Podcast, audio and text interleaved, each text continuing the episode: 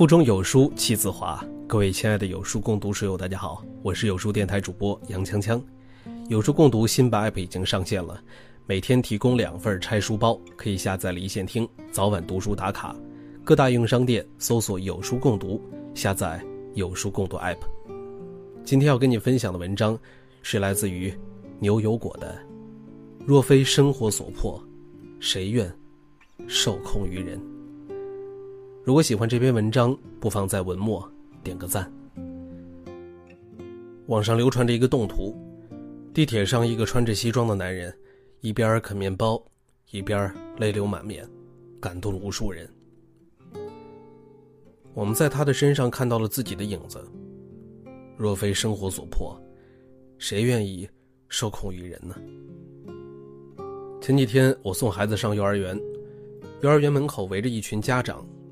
一个中年妇女正在教训一个二十岁左右的老师。龙龙妈妈，龙龙抢别人的玩具，我只是轻轻的打了一下他的手，我真的没有虐待儿童。幼师小姑娘委屈的解释：“我们家龙龙在家里从来没有挨过打，他也绝对不会抢别人的玩具，我们家根本就不缺玩具。”中年妇女叫嚣着，气场十足。这个时候，园长神色匆匆的走了过来，小心翼翼的说：“龙龙妈妈，我看了监控，小花老师只是打了龙龙的手心一下。”中年妇女指着幼师小姑娘说：“就她，凭什么打我们家龙龙？她一个外地人，有什么资格打人？”龙龙妈妈，对不起，这儿这么多人看着呢。幼师小姑娘低着头，脸红红的，几乎是央求道：“咱们有什么事儿去办公室说吧。”只听啪啪两声，中年妇女打了幼师小姑娘两个耳光。大家都惊呆了，有人拉住了情绪失控的中年妇女，有人在安慰这个泣不成声的幼师小姑娘：“你这个外地人，你算什么东西？”敢打我的孩子，我儿子昨天晚上做噩梦了，你知道吗？我告诉你，你必须给我滚蛋，不然的话，你们幼儿园就要倒闭。家长们都挤在了幼儿园的操场上，不明真相的家长在谴责老师不该打孩子，清楚事情经过的家长指责中年妇女不该无理取闹，场面乱糟糟的。后来，龙龙爸爸赶过来把发飙的中年妇女拉走了。幼师小姑娘捂着红红的脸，靠在别的幼师肩膀上，痛哭流涕。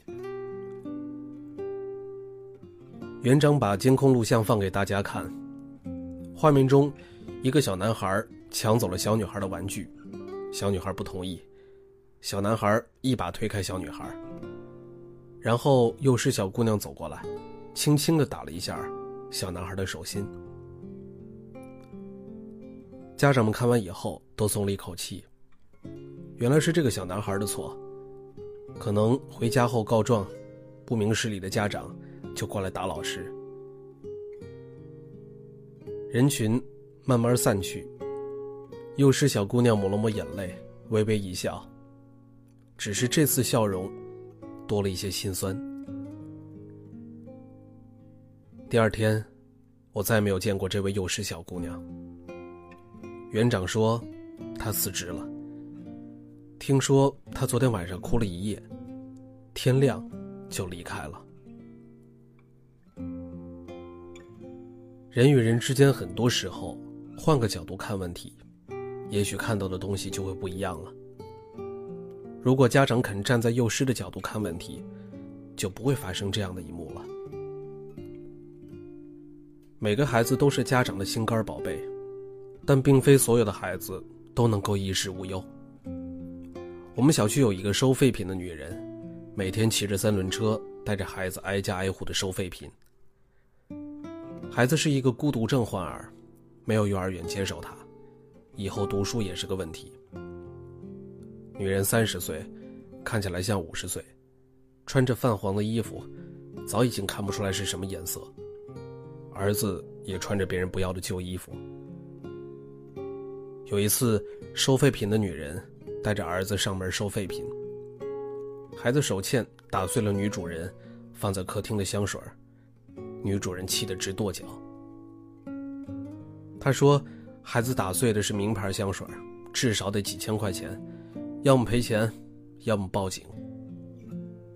至少赔一千块钱才能离开，不然就没完。”收废品的女人抓起孩子就打，一边打一边哭：“你爸爸死了，没人管你了。”你就淘气，把别人东西打碎了，看我怎么打你！我今天非得教训你这小子！孩子被打得四处逃窜，哇哇大哭。女人随手解下腰间的皮带，一下一下的往孩子的腿上抽，一道道的血痕立马出现。孩子呜咽着：“妈，疼，别打！”当收废品的女人。抓起孩子往地上摔时，被女主人制止了。她可不想为了这一千块钱出人命。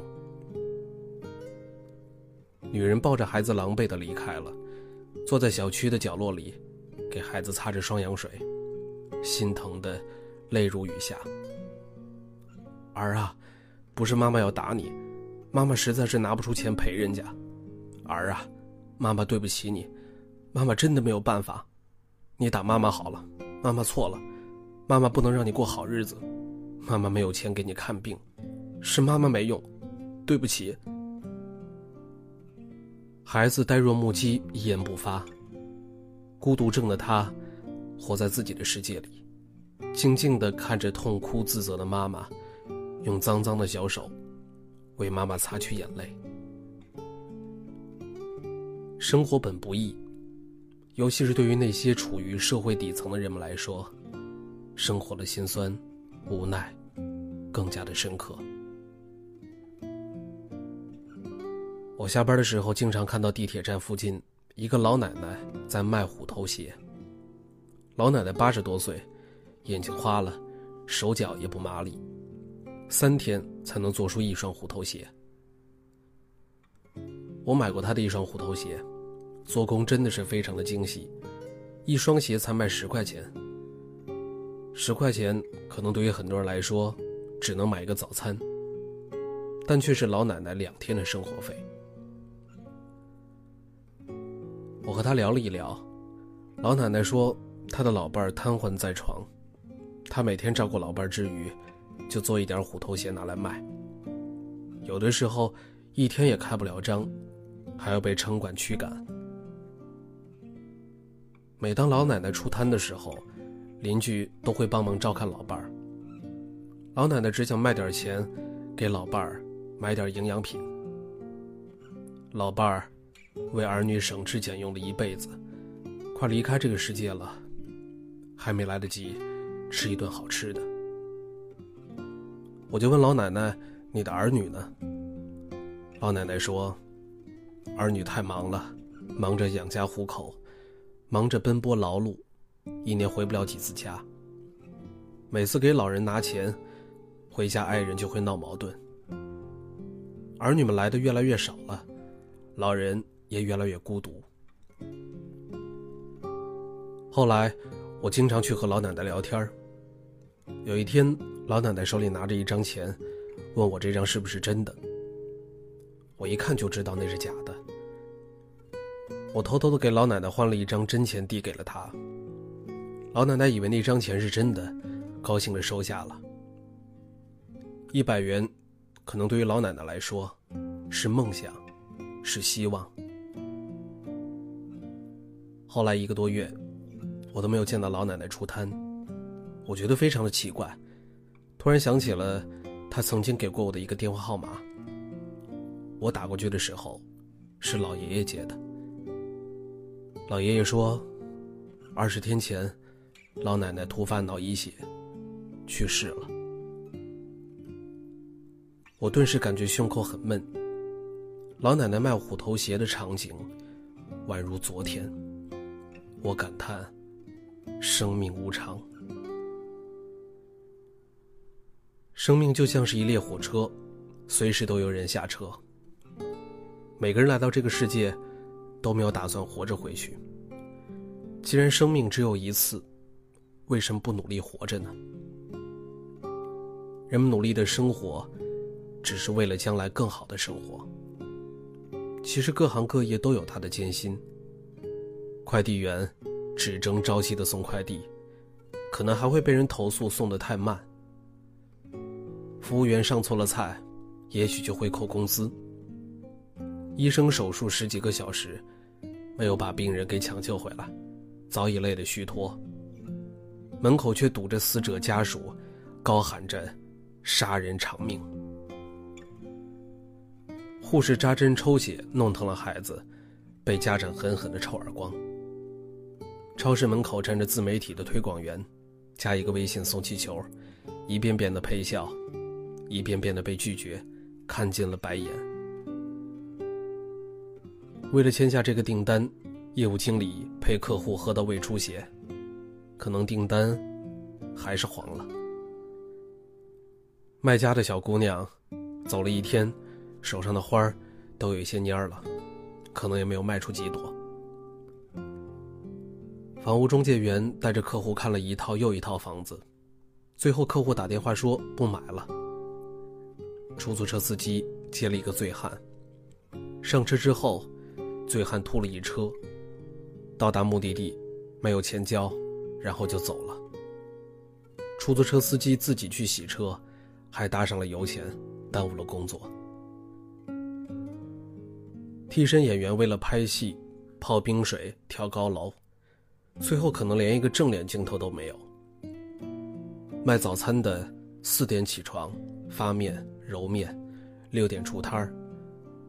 遇到了城管执法人员，可能连早餐车都会被拉走。三百六十五行，行行出状元。三百六十五行，行行都不易。中国有十三亿人口，每个人都想出人头地，然而真正成功的人，凤毛麟角。大部分的人都在随波逐流，为了生活忙忙碌碌，为了家庭辛苦工作，日出而作，日入而息，为自己的小目标。努力奋斗。若非生活所迫，谁愿意受控于人呢？请善待身边的每一个普普通通的人们，多一份理解，少一份埋怨；多一些包容，少一些指责。若非生活所迫，谁愿受控于人呢？职业不分贵贱。每一份职业都值得尊重，每一个劳动者的背后，都是一个充满期待的家庭，都需要这份工资生活。若非生活所迫，谁愿受控于人呢？外地人也是人，如果不是为了生活，谁愿意背起行囊远走他家？为了家人过上好日子，甘愿自己颠沛流离？用自己最差的生活质量，尽量换取家人更好的生活。若非生活所迫，谁愿受控于人？更多美文，欢迎关注微信公众号“有书”。从清晨开始，与一千万书友组队对抗惰性。记得在文末点赞。我是杨锵锵，我在京津走廊廊坊，给您送去问候。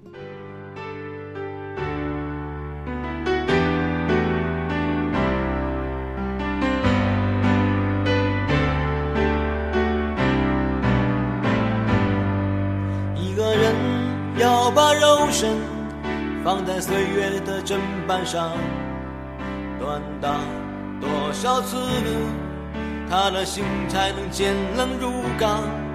一个人要让泪水浸泡过多少次，那他的眼神才不会迷茫？或许我们追求了一生，仍要从追求本身寻找。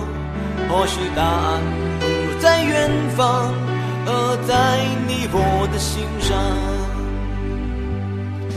一条路要走多长才能抵达远方？一首歌要唱多久，人们才不会遗忘？一条河要绕过多少多少高山，多少峡谷，才能看见海洋？或许我们追求了一生，仍要从追求本身寻找。或许答案不在远方，而在你我的心上。或许我们追求了一生，仍要从追求本身寻找。或许答案不在远方，而在你我的心上。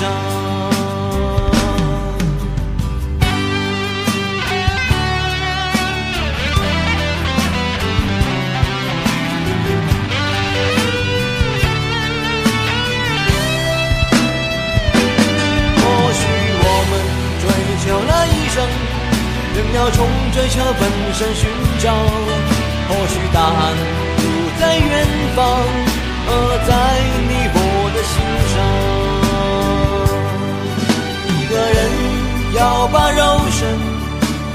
岁月的砧板上，锻打多少次，他的心才能坚冷如钢。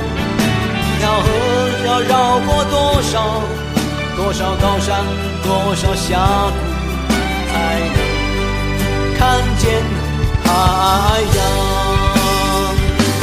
或许我们追求了一生，仍要从追求本身寻找。远方，啊，在你我的心上，或许我们追求了一生，仍要从追求本身寻找，或许答案不在远方，啊，在你我的。